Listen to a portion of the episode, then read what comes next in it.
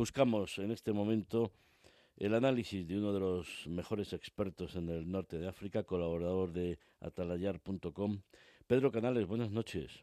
Hola, buenas noches, Javier. Pedro, te, eché mucho de menos ayer en, en Rabat. Me hubiera gustado que, que hubieras estado También a mí, también a mí me hubiera gustado. Porque había muchas cosas que observar y tú que conoces muy bien los entresijos, seguro que, que podías haber sacado muchas, muchas conclusiones.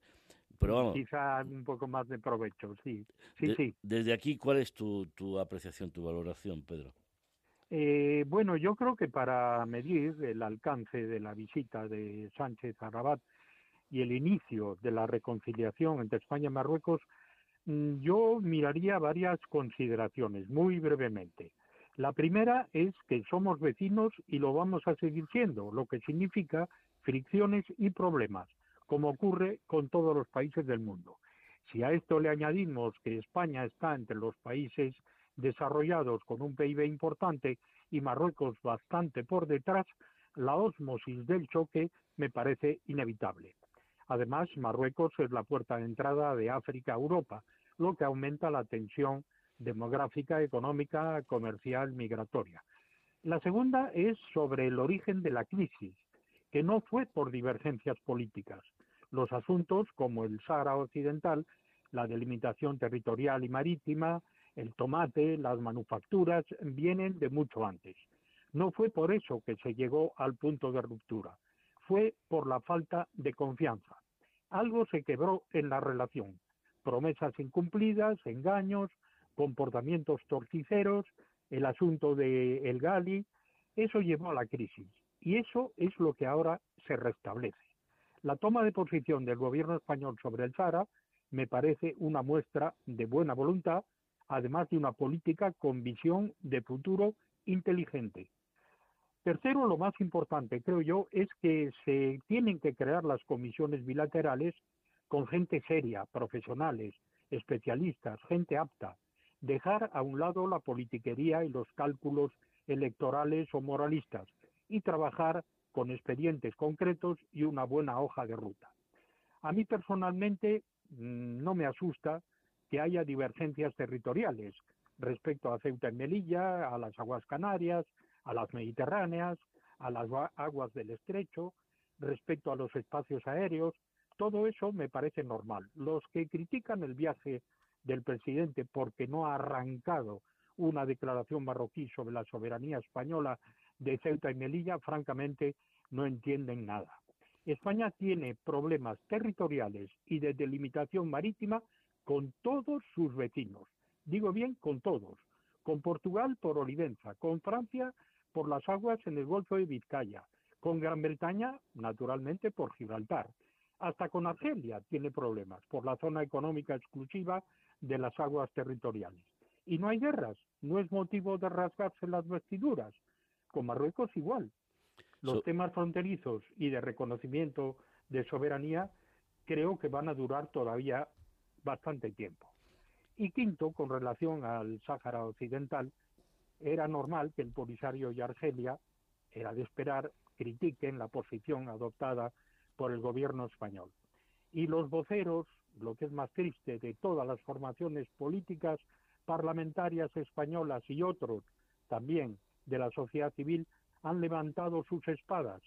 Lamentable, francamente, por parte de la oposición, el no tener una visión de Estado y un plan estratégico para España. Si yo fuera Pedro Sánchez, que no lo soy, enviaría una delegación española al Sáhara, a las dos partes, a Layún y a Tinduf, con sociólogos, economistas, políticos, gentes de la cultura y de la ciencia, para ver en qué estado se hallan y cómo hacer para implementar esa propuesta marroquí de autonomía regional.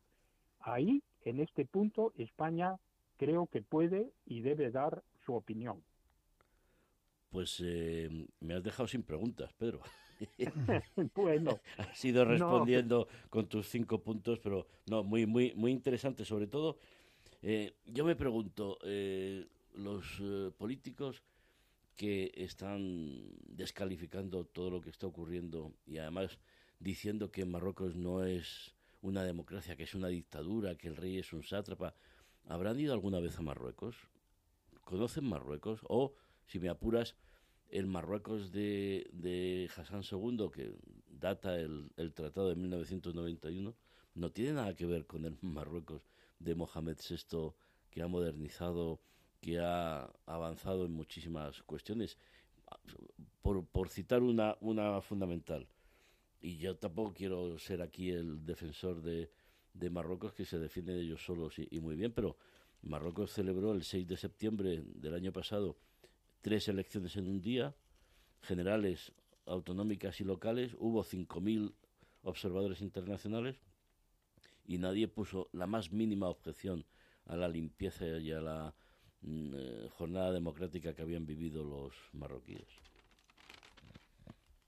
Sí, sí, eso es cierto. Yo creo que en el fondo hay en el sentimiento, en los genes quizá españoles todavía tenemos eh, la guerra de África, la derrota de, que hubo en el Rif, la guerra de Tetuán, eh, bueno, hay algo escondido en nuestra manera de ser, nuestra manera de pensar que, que sale eh, cada vez. que yo veo unos titulares en la prensa, francamente, que, que me, me aterrorizan, porque si eso se dice con un vecino que está haciendo los progresos que está haciendo a su manera y que posiblemente tiene que hacer más, y él lo sabe y lo dice. Si eso se hace con un vecino, mm, yo veo mal cuando esta gente eh, llegue a tener una parcela de poder, eh, ¿qué va a ser del periodismo independiente, del el periodismo inteligente? Oye, em, vamos con, con, lo nuestro, eh, que es analizar realmente en profundidad lo que es relevante y, trascendente. Hablabas de una delegación que visite tanto la zona de la Yun, Dajla como de Tinduf, porque realmente el meollo de la cuestión es solucionar un problema que lleva 46 años, que eh, desestabiliza la, la región, que supone moral y éticamente un golpe a las conciencias por eh, las condiciones indignas de miles de seres humanos en Tinduf y que además con el, el, tema de los, de los grupos terroristas en el Sahel hay que cerrar esa, esa, ese conflicto cuanto antes para evitar que, que pueda eh, la inestabilidad extenderse a toda la región. ¿no?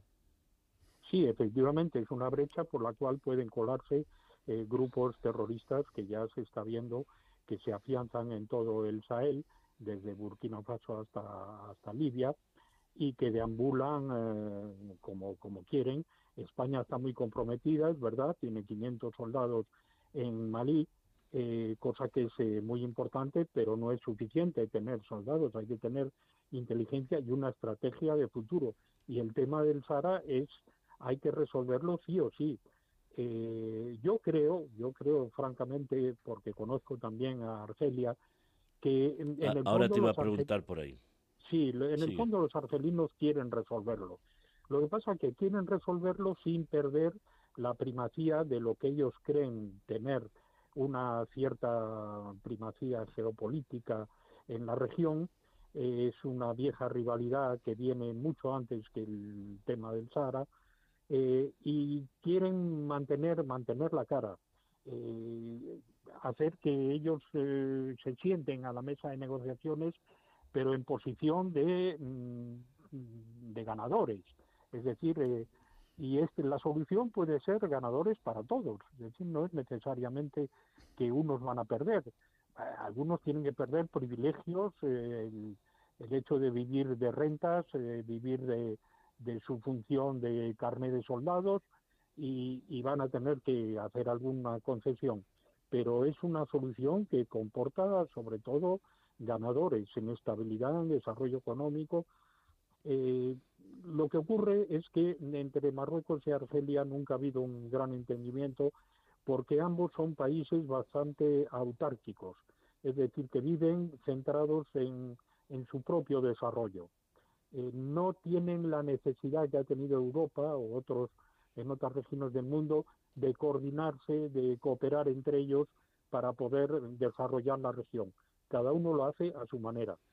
Y Francia en particular ha estimulado ese individualismo eh, de país eh, para poder eh, mantener sus propios intereses.